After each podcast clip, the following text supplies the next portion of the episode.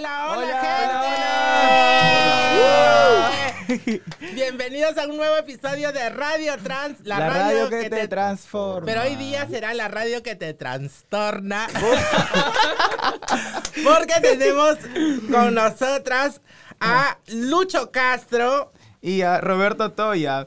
Son dos grandes eh, activistas, educadores comunitarios sobre... Eh, en la prevención del VIH. En, temas de salud sexual y sobre todo en temas de prevención y, tratamiento de VIH. Bienvenidos chicos. Muchas gracias. Muchas gracias por la invitación, estamos muy contentos. Sí, estoy encantado de estar aquí, muy cómodo y nada, muchas gracias, espero que podamos pasarla muy bien esta tarde.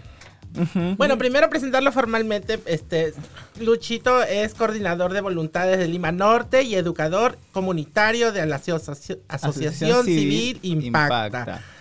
Bueno, Roberto Toya también es un es comunicador, educador comunitario en temas de prevención de VIH, también educador comunitario de Asociación Civil Impacta, pero además es un gran activista visible eh, porque es una persona que vive con VIH y lo digo porque él hace ya algunos años ha visibilizado su caso y la verdad es muy digno y, admirado de, por su parte de visibilizar ese caso, ya que el tema de hoy día justamente es hablar sobre los estigmas y los avances eh, sobre, sobre el VIH en el Perú y, creo que la visibilidad justamente ayuda a romper estigmas, ¿no? Definitivamente. Bueno, y, este felicitarte, Roberto, y agradecerles que estén acá con nosotras.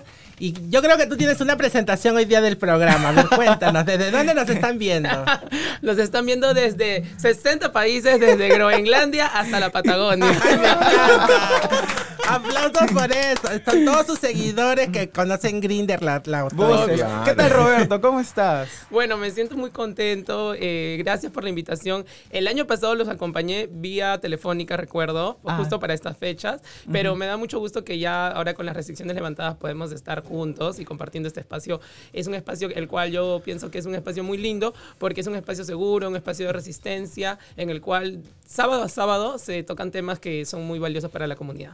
Claro, empezamos nosotros la primera temporada en pandemia, ¿recuerdas? Claro, y teníamos las entrevistas telefónicas. Sí, no podíamos tener invitados presenciales y, nos da también gusto nosotros poder tener estas conversaciones muy directas, ¿no? Pero nada, en nuestro Lucho, tu saludo. No, sí. antes de, antes de darle a Lucho, Lucho, quiero comentarte que Lucho es una persona también muy valiosa y muy reconocida en, en, este sector de, del activismo LGTB pero nada, te voy a parar Lucho para que Lucho nos pueda comentar más. Sí, eh, o sea, esto para mí es emocionante fuera de todo lo formal, porque finalmente me siento cómodo y cuando me ponen estos cargos yo lo siento como, como algo especial, pero en realidad lo, tomo muy amable. Primero, saludar y agradecer la invitación. Estoy muy contento de poder ser parte de esta propuesta. Saludo el posicionamiento, el empoderamiento, el mensaje, el colorido, eh, la frescura que le dan con el producto de Radio Trans, este, eleva este concepto de visibilidad y creo que eh, la comunidad trans en Perú debe estar orgulloso orgulloso, orgulloso, orgulloso de esta propuesta, que se eleva, que promueve, que distingue, que destaca y las enriquece. Yo creo que muchas compañeras, muchos compañeros de la comunidad trans deben tomarse el tiempo, si no conocen de esta radio, de ver los programas, de escuchar voz, voz. Es como un, una, la radio finada capital, pero componente trans. la componente trans. Entonces yo... tampoco, eh, tampoco le insultes a la mamá. No, no, no. no, mientras hay tratamiento vamos a tener mucha vida. Mientras hay tratamiento y PrEP y todo. Mi, bueno, yo trabajo en la Asociación Civil Impacta ya hace muchos años promoviendo el tema de, de la investigación en ensayos clínicos en el área de educación comunitaria y también tengo más o menos hace 15 años. ¿Desde qué año? Bien, desde el año 2001. Desde el año 2001. Desde el año 2001, con mucho cariño. Desde el año 2001. Sí, ¿Qué toda, tal chamba? Toda la gama de compañeros y compañeras que nos, me acompañaron progresivamente cada tiempo. Mi homenaje y mi respeto. Muchos de ellos ya no están trabajando en otras cosas, pero igual yo siempre la conozco, ¿no? Porque el componente trans siempre ha sido también parte del trabajo de educadores de calle, educadores de pares y la voz. O sea, no es que la investigación llegue por así, ahí se codifica a través de nosotros, voceros y voceras, para que el mensaje llegue, ¿no? Claro. Y a partir de esa experiencia decidí también más o menos hace 15 años eh, desarrollar la iniciativa comunitaria en Lima Norte, Voluntades Lima Norte. Con ¿Cuántos mucho años tiene Voluntades? 15, años, 15 años Wow. también. Y ahora pues estamos muy contentos. ¿Por qué? Porque antes Voluntades Lima Norte estaba netamente marcada por población netamente gay. Y hace más o menos 3, 4 años tenemos un despegue fabuloso con la presencia y participación de nuestras atenciones con mujeres trans, que me parece maravilloso. Y bueno, siempre el equipo se ha caracterizado por ser eh, mimetizado con las jergas, códigos y maneras. Eran hombradas tracas, Claro. prácticamente. Y ¿no? justamente nuestra primera pregunta para ustedes dos era justamente hablar sobre eh, el estigma, ¿no? A- Acá Lucho nos comentaba un poquito de los procesos y los cambios que se daban durante lo a lo largo de su trayectoria, que ya son como más de 20 años, pero esos también han ido cambiando, ¿no? Pero, pero sigan habiendo en la actualidad los estigmas. y- ¿no? Cuéntenos Y un poco, o sea, bueno, eh, eh, acá las cuatro pues a ver, podemos hablar mucho, creo yo, sobre todos los estigmas que hay, no solamente por la homosexualidad, sino precisamente por el hecho de que por ser homosexual ya te califican como ser una persona con VIH. Y mucho pe- más cuando lo haces visible. Roberto, cuéntame, cuéntame un poco, cuéntanos a todas, a todos nuestros televidentes, ah, desde Alaska hasta la Patagonia. Este, ¿cómo es vivir con VIH y siendo visibles? Bueno, eh, es una experiencia, en mi caso fue una experiencia que me liberó de muchas cosas. Pienso que los estigmas eh, son características y son prejuicios que las personas cargan, pero no necesariamente son reales. Entonces, el, el tú salir de ese closet es para mí, fue para mí liberador.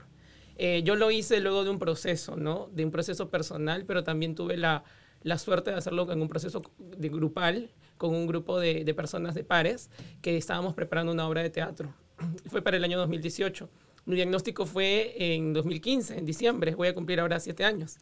Y para el 2018 pues, habían pasado tres años y yo había tenido esos años para yo eh, pensarlo, ¿no? Y yo la verdad, a mí literalmente nunca me ha gustado vivir en closets. Yo soy gay desde que tengo uso de razón, creo. Y Buses. entonces nunca me, me gustó este, ocultar mi, mi orientación sexual, mi personalidad, mis colores. Y cuando yo recibí el diagnóstico, tampoco pensaba que debía ocultarlo, porque me generaba mucha ansiedad el hecho de tú socializar, ¿no? Porque es algo que eh, cuando tú, por ejemplo, conoces a alguien para un tema más así amoroso, sentimental, eh, el tema del VIH pues se, conversa, ¿no? Y a mí me causaba mucha ansiedad llegar a ese punto. Entonces dije, bueno, creo que una manera de salir del closet me va a ayudar a mí. Quizás ya esa, esa conversación eh, darla por sentado porque quizás la gente ya lo va a saber. Pero también yo eh, era consciente de mis capacidades como comunicador, como persona que le interesan las causas sociales. Entonces yo dije, identifiqué que habían muchas eh, carencias respecto a ello, no había mucha gente visible, o, sí la había, pero de mi generación al menos no, no había encontrado a alguien que me, que, con el cual conectar. Y entonces dije, bueno, voy a hacerlo. Para mí vivir visible es vivir liberado. Es también inspirar a otras personas, es empatizar con esas personas y es también una responsabilidad porque eh, al mí darme este tipo de espacios para hablar, estoy no hablando solamente a título personal, pienso también estoy representando a, muchas personas que eh, viven con VIH y que de, alguna u otra forma eh, ven en mí y, esperan que yo diga el, mensaje que ellos también quisieran em- emitir o mi- emitir.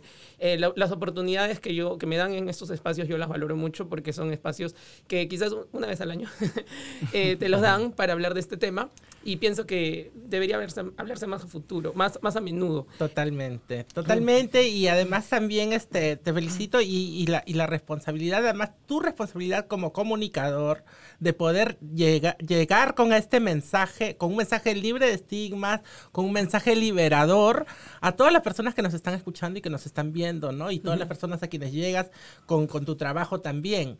Lucho, Cuéntame un poco cómo ha sido tu experiencia en estos 15 años eh, luchando contra el estigma por el VIH, o sea, desde tu profesión. Claro, o sea, yo vengo desde los 90, ¿no? El VIH, para sacar cuentas, viene de los 80 y el 82. tema de la marca negativa aso- asociada al tema todavía se mantiene, ¿no? Se ha difuminado algunas temporadas, pero finalmente se mantiene. Yo creo que es un tema de desconocimiento de la información que lo que hace eh, todo este grupo de generaciones que han trabajado en la prevención de mantener y elevar el tema como conocimiento. El conocimiento genera cambios y ese cambio hace que muchas personas que antes tenían ideas erróneas sobre este tema puedan impulsar a una novedosa forma de tratarlo, ¿no? Por ejemplo, toda esta experiencia de años, yo vengo desde los 90, repito, ¿no? Eran muchas diferencias y cada tiempo ha evolucionado y siempre sí, sí reconozco que la evolución de los cambios en los conocimientos y conceptos ha sido por parte de las comunidades visibles y las comunidades claves para poder difundir estos temas.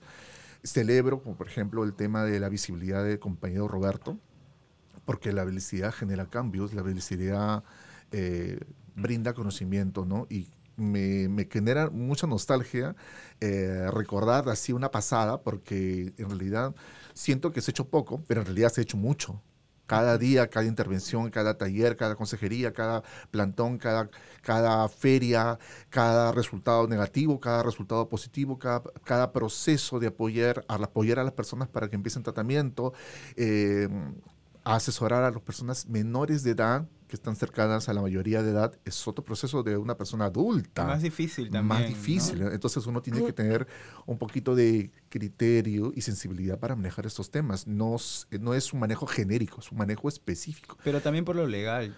Claro. Y se necesita, yo siempre digo, arte para tratar estos temas tan difíciles para muchas personas que a pesar de 40 años existen, todavía un desconocimiento alto, ¿no? Atenúas temores. Estos espacios ayudan mucho. O sea, tú no te imaginas, Roberto, Majo, Jameser, eh, personas que están en un proceso escuchando el programa y de repente no tienen un, diagnóstico, retrasan el tema de la prueba, eh, saben su diagnóstico pero no quieren acercarse a los procesos, que eso se normalicen, o sea, tenemos múltiples referentes y lo que queremos es que la gente se acerque a estos temas porque es parte de su vida y la vida puede dar mucho tiempo más con acercarse a servicios comunitarios, a servicios de salud y por ende empezar tratamiento en el caso de las personas diagnosticadas y en el caso de las personas que no se hacen controles, tomarlo como una armonía para poder acceder y sentirse su salud sexual estable. Y tú debes tener muchos, muchas anécdotas en estos largos años que tú vienes trabajando en el tema. ¿Cuál ha sido, digamos, para ti la situación así más compleja que te ha tocado vivir durante todos estos años? Ah, yo en los 90 empecé a... Eh, nunca le he contado, lo voy a contar. Lo que pasa, mi exploración de sexualidad era salir a, a, la Plaza San Martín, porque era parte del, foco de conocer a otros hombres, de, conocer la sexualidad para mí. Entonces a mí me abordó un chico y me invitó a un espacio que se llamaba Germinal, allá en los 90, y me invitó a un taller sabatino, y ahí yo empecé a, a formarme de manera indirectamente, a superar mis miedos, mis barreras. No sabía nada de lo que era buses para arriba. Para mí ese grupo me ayudó me dio soporte, me acogió, no me cogió, pero me dio mucho cariño. Bueno, lo pongo en tela de juicio. y voy al, voy al tema, ¿no? Eh, fue el primer episodio de visibilidad, visibilidad de casos de personas que viven con VIH, con mucha carga negativa, con mucha estigma, con mucha censura, épocas de terrorismo, eh, y, y que te involucren y que tú seas parte de un proceso de temas tan delicados, tan cerrados, para mí era muy importante. Entonces ahí creció en mí un elemento más de respetar los diagnósticos y entender que el proceso de que ha pasado durante todo este tiempo mm, genera un impacto en cuanto a la información que tú le brindes y cuando una persona que vive con VIH merece y el valor que tiene. No es, o sea, si hablamos de estigmas, pues hay que enfrentar esto y decirle que las personas que viven con VIH no deben tener estigmas. Esa pseudo mochila la deben cortar y debe darle una carga positiva de valores, de planes de vida y pues eh, los 90 quedó en los 90, pero no, no debe olvidar los 90. Pero yo no estoy de los 90. La generación del VIH empezó en los 80. A la, a la, fecha, inclusive en Perú, hay sobrevivientes de toda esta condición de vida con VIH y, que voltean la mirada y lo veo conchudísimas. Pero se soplaron todo este tiempo de marcas, de protestas, de visibilidad de lucha por, la, por, por, los medicamentos. claro, y, se repitieron todo este mensaje que estamos hablando en épocas en que no se permitía tocar este tema. En que no se hablaba. Pues, eso, es lo que eso, es lo que te iba a decir. Algunos quizás también morían en el silencio, sin ni siquiera tener, tener esa ese coraje de poder contarle, aunque sea al, mejor amigo, ¿no? Este, y, y, y, y ya en esa línea también quizás tú, Roberto, alguna anécdota que hayas tenido durante todo este tiempo de ser una persona visible, ¿no? Mm, bueno, anécdotas, que no, me acuerdo ahorita, pero podría comentar cuando fue la salida con mi familia, porque pienso que una de las, de, algo en común que tenemos todos es que todos tenemos familia. Y la familia es, un, es algo importante en la vida de, todos. Eh, por ejemplo, cuando les conté a mis papás, yo ya estaba, estaba como a, días de estrenar la obra. Y yo les tuve que contar porque... Antes de la obra, no, tu papá no sabía. No sabían. Y yo vivía con ellos, pero yo tomaba mi tratamiento así como en mi cuarto o hacía, lo tomaba mm. no en la casa. Y mm, bueno, cuando yo, este, cuando salí, estrenamos la obra, me acuerdo que el domingo previo a la obra, al estreno, salimos en portada en un diario en un diario de, de, harta circulación nacional. Salimos en portada la foto de los, de los actores, de los performers. Salía mi cara. Y mi papá compraba ese diario todos los domingos. Entonces yo tenía que decir, y la palabra VIH salía grandaza todavía, así, wow, VIH. Entonces yo los junté en la mañana del domingo a mi familia en, en pleno y se los conté. Y claro, fue un momento como que mis hermanas ya lo sabían antes porque se los había contado, pero mis papás no. Y bueno, mi papá, mi mamá como que lo tomaron un poco como que en frío, pero mi papá me hizo preguntas y eso, pero como me vieron, la manera en la cual se lo conté fue más como tranquilo porque yo ya lo había asimilado, ya lo estaba viviendo tres años y estaba totalmente controlado a nivel médico ya como que la manera de que cuando tú cuentas algo también influye mucho en cómo la otra persona lo toma. Y eso yo también le recomiendo a la gente, por ejemplo, hay gente que me, que me, cuenta, oye, me acaban de dar un diagnóstico positivo. Y yo le digo, bueno, ¿y cómo te sientes, no? Y este, me, me, empiezan a contar y me dice, ay, ¿tú crees que se lo debo contar a mi mamá? ¿O tú crees que se lo debo contar a fulano? Y yo les digo, bueno, si tú consideras, pero ¿cómo te sientes tú? ¿Le vas a contar en, así, este, totalmente eh, con lágrimas en los ojos? ¿Se lo vas a contar nervioso? Entonces, mm, depende mucho. Y digo, si tú quieres que esa persona lo tome más tranquilo, tú también debes estar tranquilo. Mm. Y, y, eso, eso es un poco una de las anécdotas que les podría comentar chicos, como comunicadores y como educadores comunitarios también, este, ustedes tienen una alta responsabilidad. Yo hace un par, les cuento una anécdota. Eh, la, hace una, la semana pasada me escribió un chico, me dijo que, eh, a mi Facebook, me dijo, ah, no, a mi WhatsApp. Eh, me dijo que era bisexual, que tenía 17 años y que quería hacerse el examen de Lisa. ¿no? Yo le dije, bueno, está bien. No le pregunté su nombre, le dije, mm, ¿y por qué te lo quieres hacer? No, porque tengo una nueva pareja y que quiero eh, empezar esta relación sabiendo que estoy bien o si es que estoy mal, sabiendo mi estado de salud. Entonces me pareció increíble que una persona, y me dijo que me había podido ver en la radio y que le contaba el trabajo que estábamos haciendo en Transformar y todo esto, y eso me llenó de mucha alegría porque creo que hay gente, como lo dijiste Lucho, que nos está viendo y nos está escuchando y va y, de todas maneras de todo lo que hablemos aquí va a sacar una, una buena lección, ¿no? Entonces, este, eh, a lo que me refiero es a que el, trabajo que ustedes hacen como, como educadores comunitarios, eh, ¿qué, qué, más eh, experiencias les ha brindado durante estos años? Mm, a ver, yo, yo la verdad desde que hice mi diagnóstico positivo así público, fue bastante chocante, pues, ¿no? Para algunas personas, porque me decían, ¿y por qué no me contaste antes? O sea, había de todo tipo. Había gente que me reclamaba que por qué no lo había contado antes. Yo decía, ¿por qué acaso esto es un chisme? ¿Qué no tengo que contar? Y le decían, este, bueno, quizás en ese momento no me sentía tan, no sé, seguro. Eh, había gente que se sorprendió, había gente que me dejó de seguir, había gente que me dio la espalda, pero muy poca, la verdad. Lo, lo, lo mayor fue gente que me dio su apoyo. Pero algo que también me empezó a suceder muy a seguido es que en mis redes sociales, que es la manera en la cual ahora todos nos comunicamos, me empezaron a llegar mensajes de personas que no conocía de chicos, personas anónimas, personas que se creaban un perfil anónimo, es más, y me, me, escribían para contarme sus casos, para pedirme ayuda. Había gente que no tenía con quién conversar del tema era bien complicado y me escribían y me, contaban todo, todo lo que estaban pasando. Entonces yo empecé a, dar soporte de una manera, sin, sin, sin, yo decir, ok, doy soporte, esta es mi línea de apoyo, pero empecé a hacerlo. Y, y claro, es una responsabilidad y, y, ellos te ven también como una, no sé, como una inspiración, y, pero también tú tienes esa responsabilidad. Luego lo bonito es cuando las personas te dicen, oye, hice lo que me dijiste, fui al tal lugar, ahora estoy en mi tratamiento, gracias, ahora este, hablé con mi, con mi enamorado. Es muy bonito, es reconfortante. Y bueno, como educadores comunitarios oficialmente, desde que estoy trabajando en Impacta junto con Lucho, con Jameser, nosotros hacemos eh, el trabajo de, difundir la información a través de los canales digitales de Impacta, a través de nuestras redes sociales y también estamos empezando a hacer eh, actividades más presenciales y siempre eh, están dirigidas al público joven, ¿no? que nosotros estamos trabajando en los estudios clínicos con ellos. también nosotros hacemos acompañamiento a los participantes de los estudios. tal vez no podemos hacer como terapia o, una sesión porque no somos psicólogos, pero sí desde nuestra experiencia nosotros podemos darle, eh, les damos algunos eh, consejos, tips y los, los, vinculamos con los profesionales que ellos necesitan. Claro, y en tu caso Lucho, y eso que Lucho, eh, aparte de trabajar en Impacta como educador comunitario, tiene su propio MSC que es Voluntades Lima Norte, que es, es como una clínica, ¿no? Entonces él es, dirige la clínica, entonces... cuéntanos, ¿cuánta gente te escribe?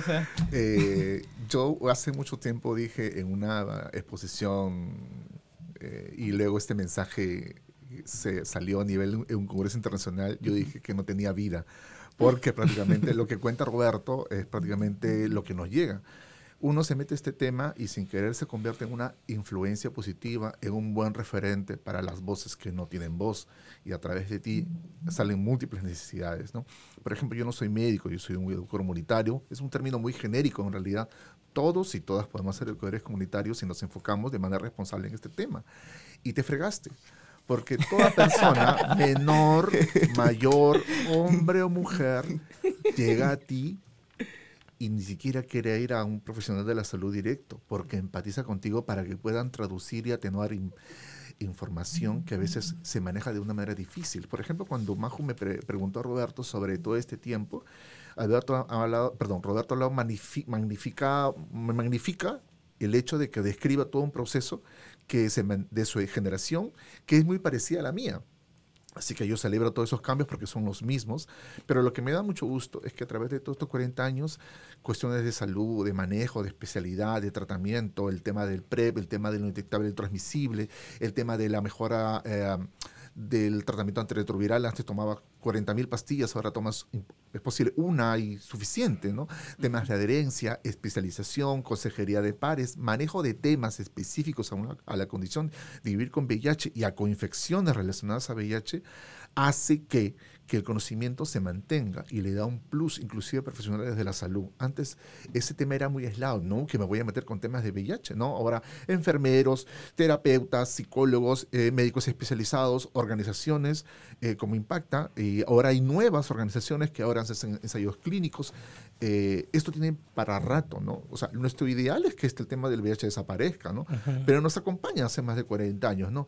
La gente hablaba, ¿no? Pero ¿cómo el, cómo el tema del COVID se manejó? No puedes comparar un virus como el del COVID como el virus del VIH. Claro. El virus del VIH es otro tema y lo importante es que el conocimiento siempre nos ayuda a generar procesos de cambio. Esta información es conocimiento. Entonces, siento yo que todo este año el plus que le ha dado en este proceso es conocimiento. De menor a mayor, de lo de básico a mejorado y sigue para más. Y volviendo, y, tú mencionaste el COVID y, y, y, en el COVID me hace recordar ya que estábamos hablando sobre las anécdotas, de que, por ejemplo, algunos chicos que viven en regiones, o sea, fuera de Lima, me escribían porque me decían que no les llegaba las pastillas a sus ciudades. Pero es algo que siempre ha sucedido, ¿no? Es algo que siempre, a veces la, gente que recibe sus tratamientos en los, en los centros de salud del Estado, sufren porque les cambian las pastillas o porque no hay, les, les hacen volver otras fechas, etcétera, etcétera. Entonces, quería que nos comenten un poquito sobre el tema del abastecimiento de los medicamentos, cómo, cómo, es esa situación, pero también eh, el alcance de posibles vacunas, ¿no? O sea, ahí no sé si nos pueden comentar un poquito sobre eso. Bueno, antes, perdón, antes que nada, ¿cómo se llaman? Si es que nos pudieran contar desde cuándo hay a tratamiento retroviral gratuito en, en, el Perú? Ay, yo no sé, o sea, solo sé que nada sé. Pero eso ha sido muchísimo tiempo atrás. Estamos hablando, yo creo que casi casi bordeando los 20 años, quizás si me equivoco pido disculpas, pero esto no es algo histórico, ¿no? Ha, ha sido un esfuerzo grande de activistas. Eh, Muchos de ellos ya fallecieron porque finalmente debajo de este piso hay mucha muerte. Como Pedro Pablo, ¿no? Pedro Pablo. Como Pedro, Pedro Pablo, Pablo, eh, Pablo Ana María, Sí. Julio César Cruz, el movimiento de personas que viven con. VIH y también hay muchas mujeres visibles que viven con VIH que Sí. empujaron este, este tema con la eh, estrategia eh, que que el Ministerio de Salud en esa temporada, ¿no? Entonces, eh, antes vivir con VIH era muy complejo, sobre todo porque no había disponibilidad de tratamiento, ¿no? Pero salió esta corriente oficial de, de entrega de tratamiento y la situación cambió, la indetectabilidad, el seguimiento y el manejo de una condición que era prácticamente de- em, eh, derivada de la muerte, se volvió en una condición crónica. Totalmente. Y los estigmas también cambiaron. Siempre cuando uno habla de este tema, es como vivir con diabetes, convivir con hipertensión, convivir con asma. Entonces, ese es un manejo también del arte de la consejería que se le debe brindar. Entonces, el tema de tratamiento ha, hecho de que, por ejemplo, personas como Roberto, de una generación muy joven, la destaque, viva esta época del tratamiento. Yo sospecho que toma la loca, toma una pastilla nada más, pero hay otras locas que no. Hay otras locas que tomaban cuatro, cinco, seis, quizás más. ¿Cuántas pastillas tomaban al inicio? cuando empezó? Yo, yo he visto personas más o menos 16, más Sí, de 16 yo he 16 visto- pastillas yo al visto- día. al día. Yo he visto una amiga que tomaba 7 en la mañana y 8 en la noche. Así es. Dios, Ujú. cuántas pastillas. Claro, o sea, de cierta forma es un, entre comillas, un privilegio que ahora las personas que viven con VIH ahora puedan Pueden tomar una pastilla al día, ¿no? Los diagnósticos recientes tienen una ventaja ahora versus lo pasado. Claro. Y debe ser un acto de ellos y ellas de respeto a todas aquellas personas que se soplaron todo este tiempo. ¿no? Totalmente. Y también ha generado una corriente de, no de reproches, sino de una mejora en la forma, porque las etiquetas relacionadas a las personas que viven con VIH históricamente se mantienen. Ahora usamos el humor negro, ¿no? Pero antes era muy sensible, muy Sí, sensible. sí. Y antes esa palabra confidencialidad era una palabra media chueca, media sospechosa, media clandestina, media hasta delincuencial. De Se verdad. usa. Pero ahora, lo, ahora, ahora la confidencial se basa en el respeto de la divulgación de tus Sí. resultados, a no ser que tú mismo lo hagas. Entonces, ahora en redes sociales, TikTok, la experiencia de Roberto, o sea, yo siempre voy a admirar a aquella persona que lo haga visible o lo haga invisible. Mm. Siempre voy a respetar. Y hay que respetar, y hay que empujar a las personas que tampoco tienen su diagnóstico y lo digan. Tendrán sus procesos. Hay que acompañarlos, pero que no sean eternos. Porque a veces la cruz se cuelga, que te cuelga en la espalda, se sufre. Al simplemente manejarlos. Y a veces los visibles, conchuamente posicionados, empoderados, me imagino que tendrá sido muy difícil para él. Él ahorita sonríe, está guapo, está lindo, todo, pero no sabemos lo que pasó en su, en su ser Claro. de emociones. Obviamente, porque, emociones. porque hay, hay, yo me imagino de que debe haber todo un proceso de asimilación de la noticia y todo lo demás, ¿no? Sí, de hecho que lo que menciona Lucho es bastante importante y quisiera comentarles que, claro, lo que dices, eso de la palabra eh, confidencialidad hasta delincuencial, es cierto, pero no hay nada más rico, pienso, que tú mismo empoderarte y hacerte dueño de tu propia verdad y que nadie más la tenga y que nadie más la cuente por ti. Porque eso es algo que yo pienso que te, te- te- te libera de tantas cosas, así como comparándolo con el tema de la salida del closet cuando, por orientación o por identidad de género.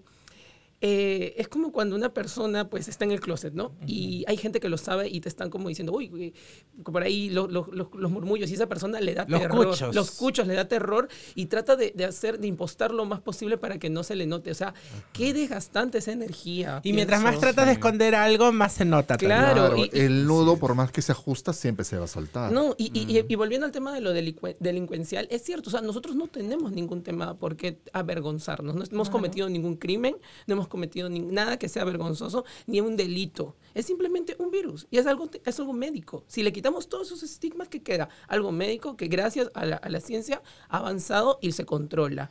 Así nada es. más. Y hablando Nada. sobre ciencias. Eh, en el tema de los medicamentos, cuéntanos. Eh, Bueno, el abastecimiento en- actualmente hay muchas falencias en el, en sistema de salud. Eso es algo que no podemos negar y eso es algo que viene desde hace muchos años. Eh, tengo muchos compañeros, amigos que reciben el, el tratamiento en, ser- en servicios del Estado y me comentan que usualmente no tienen un trato muy am- amigable y que también la- las pastillas no se las entregan por un lapso de tres meses, por ejemplo. ¿Para, ¿para qué? Para generar que tú tengas, eh, puedas, eh, puedas utilizar tu tiempo ah, de una manera acorde, ¿no? No estar yendo al, hospital tantas veces al, mes, porque eso también afecta de alguna manera a tu desempeño como profesional o en tu vida diaria, ¿no? Porque uno no, no, no va a disponer del tiempo siempre. Eso yo lo que, lo que considero que está pasando actualmente y en la pandemia se agudizó más. Como menciona Jainser, hay gente que en regiones decía no me llega la pastilla, no sé qué hacer.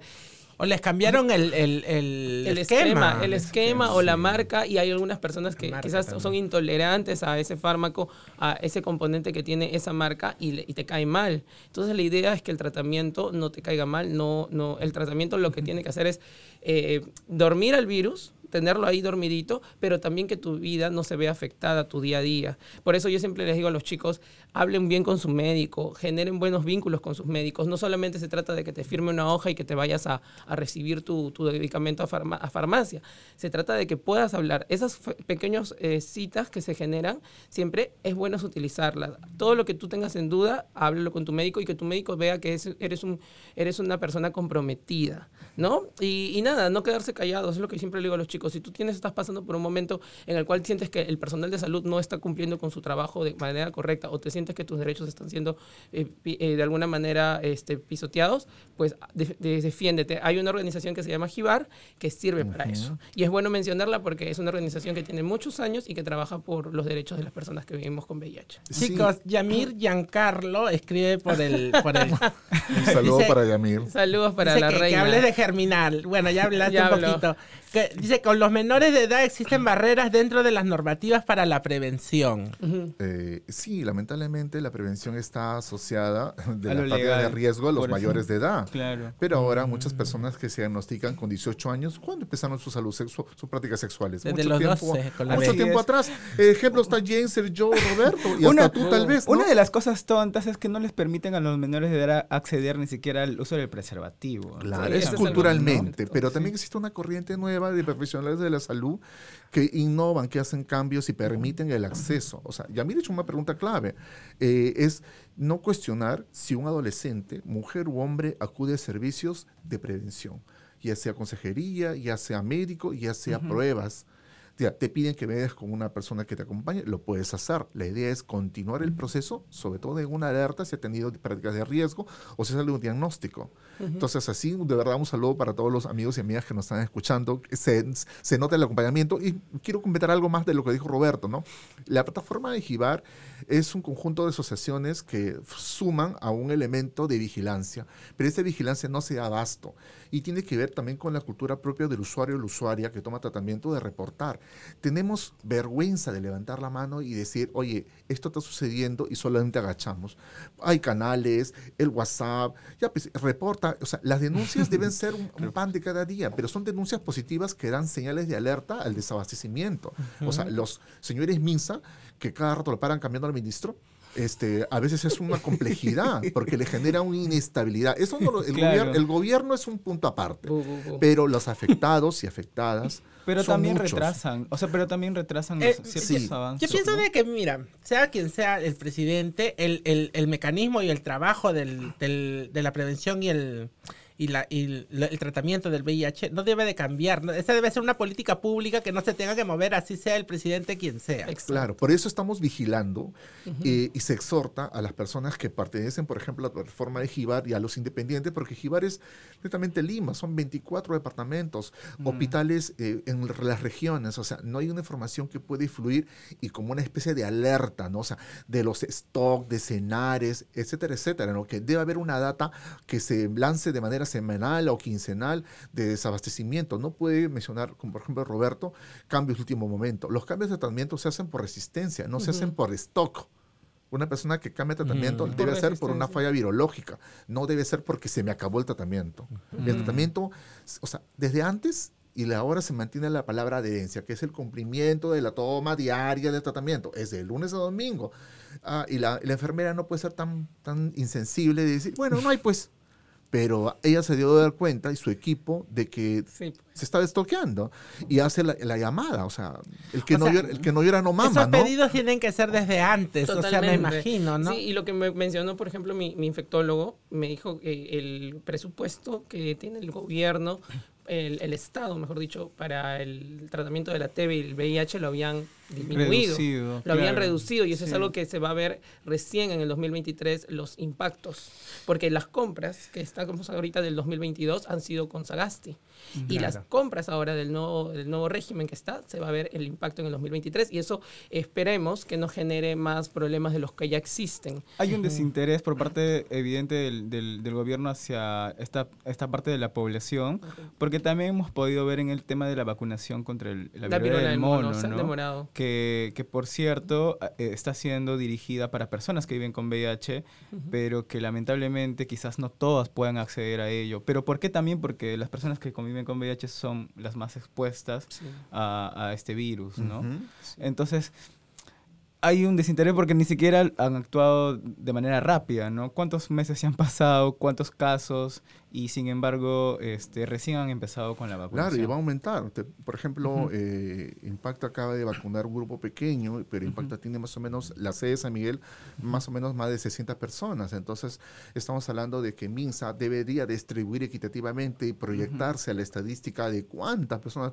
¿Tú te imaginas todos los establecimientos donde brindan targa, todos los hospitales grandes, la ONG particulares, es un montón de gente mm. que necesita cubrir la vacunación y luego le sigue la otra población, los HCH, mujeres trans civiles. Sin embargo, nosotras vemos que ellos están felicitándose, autofelicitándose porque han podido comprar un lote de 7000 vacunas. 7000 vacunas. y no solamente para Lima. Ellos se, apapachan, se apapachan y dicen, oye, no, este, hay que agradecer que hemos podido comprar 7000. Claro, 7000 para todo el Perú. Y es como, ellos creen que nos hacen un favor cuando en realidad es la obligación del gobierno. ¿Sabes qué siento? Que como no hay esa presión de los medios, no hay esa presión social. El COVID era algo que nos afectaba a todos indistintamente, era para todos. Este, el, tema del VIH, eh, al, ser un tema que está un poco soterrado todavía y que no se habla abiertamente, eh, y, y, qué pasa? Que al no, al no ver, a, la falta de, personas más visibles que quizás puedan hacer presión, el tema pasa un poco desapercibido. Y como tú dices, ellos mismos se, sienten que han hecho algo bueno, como, ay, les, compramos 7 mil vacunas, que se sientan bien, pero no es así. O sea, es, en verdad, si hablamos de políticas públicas y políticas de salud, deben ser pensadas en macro no solamente para un grupo pequeño. Y hablando, y hablando de, vacunas y, y, temas de prevención, eh, quería que también nos comenten un poquito sobre qué otras herramientas de prevención o qué herramientas de prevención existen para poder prevenir el VIH. En este caso, por ejemplo, el PRED, que por cierto, Lucho, tengo entendido ahora hablando por interno, Lucho hace poco empezó a tomar PRED. ¿Por qué será? ¿Qué es el PRED? ¿Qué será? Bueno, y a ver, yo les comento el PRED y tú dices por qué lo tomas. ¿Por qué se pone rojo? y estamos entrando a la zona cuchosa. el, PRED es la, es la profilaxis preexposición, que es este es es un medicamento que actualmente ya se está distribuyendo eh, de manera comercial, que lo que hace es que inhibe, el, hace, hace que la transmisión del VIH no se realice.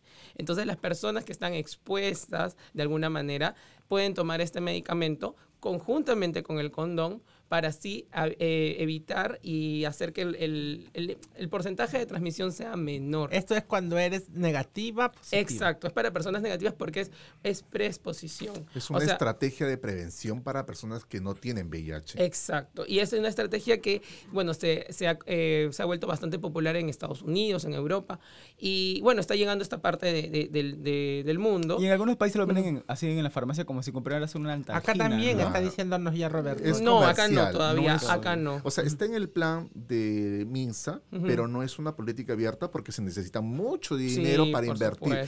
Porque es un tratamiento preventivo, es una estrategia para personas que no tienen VIH. Si tenemos todo este chongo con las personas que viven con VIH, tú te imaginas, MINSA va a invertir un de dinero para comprar cantidades industriales de PrEP para que las poblaciones negativas de hombres que tienen sexo con otros hombres y mujeres trans puedan de manera mensual tomar su PrEP. Sí, entiendo, pero eh, digo, en la farmacia tampoco lo puedes comprar. Acá en Perú no. lo Acá en Perú no. lo Acá en. Perú no. Acá hay ciertas ONGs Creo que, lo en México venden. sí, ¿no? En México, Sí. Estados Unidos sí lo puedes Pero comprar como en la farmacia. Muy caro el pasaje a México. A la Avenida México, con Parinacochas.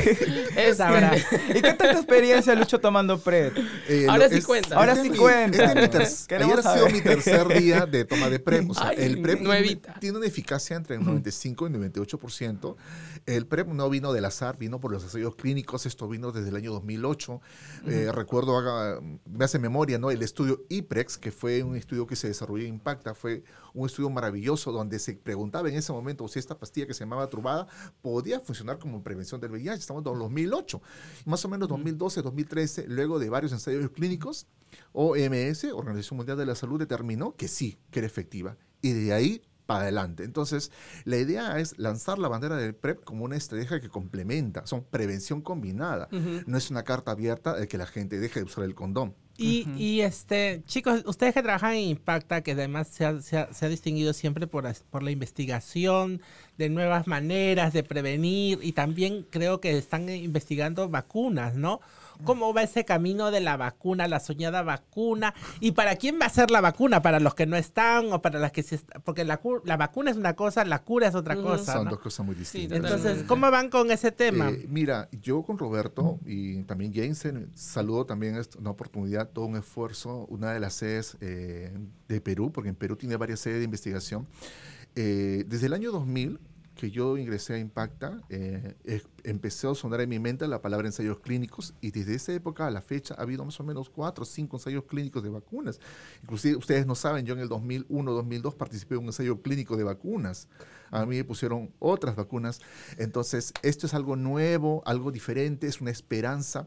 La vacuna está dirigida a población que no tiene VIH, como una estrategia de prevención. Entonces, actualmente estamos haciendo un seguimiento a una corte de personas que están en el estudio Mosaico, que es un estudio de una vacuna preventiva. Un grupo maravilloso de hombres y mujeres de, de nuestra comunidad van a tener un seguimiento mensual donde le colocan vacunas y vamos a hacer un monitoreo. Entonces, la idea es que celebremos que todos los compañeros y compañeras sean parte de algo grande y esperamos contar respuestas 2024 con resultados que se van a realizar. O sea, no puede haber ahorita resultados porque se tiene que tener la data de todos los seguimientos. Entonces, eso se ve al final.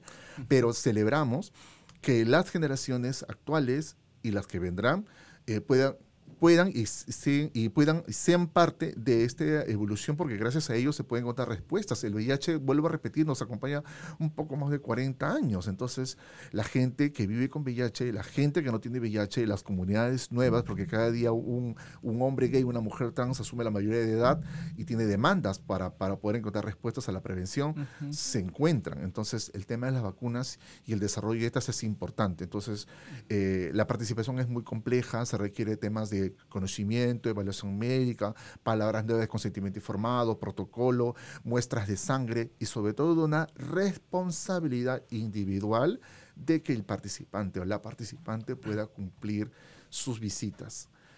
El aporte es que la persona pueda desarrollar todas sus visitas porque es importante su dato. Es uno de todos los participantes a nivel mundial porque ese estudio se desarrolla en varias sedes en Lima, en Iquitos y otras regiones del mundo. Entonces, un estudio va a enriquecerse con la data proporcionada cuyo objetivo es la prevención del VIH. Yo eh, tengo mucha fe de que podamos encontrar algunas respuestas eh, con esta investigación, que ahorita Esperemos. la participan hombres que tienen sexo con otros hombres y mujeres trans. Esperemos que sí. Sí. De- bueno, lamentablemente ya vamos terminando a la parte final, pero yo creo que es igual importante hablar también de eh, qué debemos hacer, qué se está haciendo para que eh, la salud digna para las personas que viven con VIH o tratamientos que, eh, que, que prevengan eh, el VIH este, se puedan hacer realidad. ¿Qué, qué creen? ¿Qué creen que se debe hacer? Tú, tú Lucho, mencionabas, por ejemplo, que, eh, que las personas puedan acceder al tratamiento ha- han sido gracias a logros de activistas, ¿no? No ha sido gracias a, a un líder político, no ha sido gracias a un médico, quizás, ¿no? Ha sido desde la sociedad civil. Pero ahora ustedes, ¿cómo lo ven? ¿Qué, qué se está haciendo? Mm, Bueno, yo pienso que eso, esa línea de los activistas se debe continuar. De hecho, que ya se han, se han conseguido, eh, hay, hay nuevas Hay, hay- han habido cambios eh, favorables, se han, se han ganado batallas, eh, como menciona el- algo de Perú, al menos es que nosotros tenemos una ley integral que cubre el tratamiento y también lo cubre para los extranjeros. Es, es algo novedoso porque las personas que han migrado por este tema de la migración han venido a Perú, han encontrado, no se les ha cerrado las puertas, con sus carencias, con sus falencias y todo el sistema de salud, pero ha abierto las puertas y está bien, porque al final son personas que están en la sociedad y que necesitan tener este tratamiento, para también a nivel, de, a nivel local eso esté controlado. Eh, yo pienso que ahora lo que toca es eh, una, ley, una ley más integral. Es algo que he visto que algunos jóvenes activistas están actualmente proponiendo, una ley integral de VIH que también contemple la parte de la salud mental porque es algo que no se habla tanto, pero en el caso del, del diagnóstico, creo que lo que más se ve afectado es la salud mental.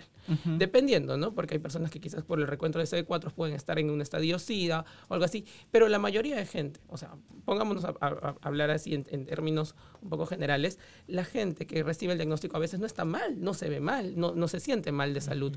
¿Y qué pasa? La mente es la que te juega una mala pasada, la mente es la que te, te hace sentir que estás mal Lo que te enferma. lo que te enferma. Entonces, Claro. el, el acompañamiento del diagnóstico siempre tiene que ir de la mano Tot- con la salud mental. Y de hecho que quizás se realiza, quizás hay que realizar, hay que hacer... Pero hay que reforzarlo hay que más. reforzar más refor- y que- y- incidencia. Y, que haya más presupuesto del Estado. Que no Sí. nos reduzca. Eso. ¿no? Eso. Y que Lo, no lo que dijo. Roberto de los servicios integrales, eh, la comunidad de personas que con VIH eh, no merece el- migajas, Exacto. merece cosas potentes que, que se comparan con otras regiones. O sea, la comunidad que vive, personas que viven con VIH hace tiempo tiene muchas demandas, sino que el Estado, en- lamentablemente los gobiernos, no tienen la capacidad de darle un, una- un brazo de, de apoyo real. Puede, hay recursos, hay recursos para todo. No es algo que tiene que esperar, no, no, no, no, no. Es, cada, es lo de la salud mental, de condiciones, este, mejoras en las atenciones, espacios adecuados para recibir tratamiento. No puede ser que una oficina de Proced donde se de- pone tratamientos de dos por dos. Hay un montón de Pequeñísimo. espacio. Oye, ¿no sabes lo que, lo que una vez este, me pasó? Yo quería hacerme la prueba del VIH hace, me acuerdo, como seis años y me fui a una posta buscando el proceso. el- o- o- Sí. el- oye, la doctor, una doctora, no, no, no voy a calificarla, pero me dijo que, ay, que no, que la prueba cuesta, que no. Querían cobrarme por la prueba. Claro. Y fue terrible, fue una cosa es- espantosa. Bueno, como dice Jason, el tiempo se ha terminado, pero quiero agradecerte, Lucho, y también felicitarte por, su- por tu trabajo, por la formación de nuevas, de nuevas generaciones De también nuevas de, camadas. de, de comunicadoras y de educadores comunitarios. Gracias, felicitarte también. El año pasado vi, este, o este año creo que te premiaron en el Outfest. Sí, muchas te gracias. felicito, me sumo también a eso. Muy merecida, a- Luchina. ¿Dónde está el premio? ¿Dónde está el que premio? saque el premio. Está en una foto. Muy bien, muy bien. Yo me alegro bastante de haberte conocido, me alegro de conocerlos a los dos. Gracias por venir. Están invitados nuevamente Encantado. cuando quieran a volver acá para conversar. Antes de terminar hay que hablar y hay que decir que el VIH es una enfermedad crónica que puede ser igual que una diabetes, que nadie se va a morir si tienen su tratamiento a tiempo. Y nada, pues este, este primero de diciembre conmemoramos el Día de la, de la Lucha contra el VIH. Sí, Día- Mundial en Respuesta al VIH. Hay múltiples actividades, eh, no todo la... pre- el- a ver, cosa puntual. Lima no es solo Lima. 24 departamentos, diferentes direcciones de salud donde podemos participar. Chico, gay, chica trans, no hablo de la población general. Si no vives con VIH, perfecto. Anda a hacer tus controles, ten una responsabilidad en tus prácticas sexuales y asume tu control. Si eres una persona que no vive con VIH, eh, perdón, que vive con VIH sin tratamiento, pues Busca. ponte las pilas, acude de nosotros. Contáctenos por redes, escriba acá a Transformar para poder un poco este mensaje llegue. Muchas gracias, de Gracias. verdad, chicos, Sí. chicas, por la Gracias. invitación. Gracias. Amamos. Pero antes de ir, en- ya que nos vamos a la marcha. Ah, estamos en la marcha contra la la, marcha. violencia contra la mujer, porque somos mujeres. Obvio. Yo les, ap- yo les apoyo. Nos vemos. Muchas gracias. Muchas gracias por la invitación. Chao.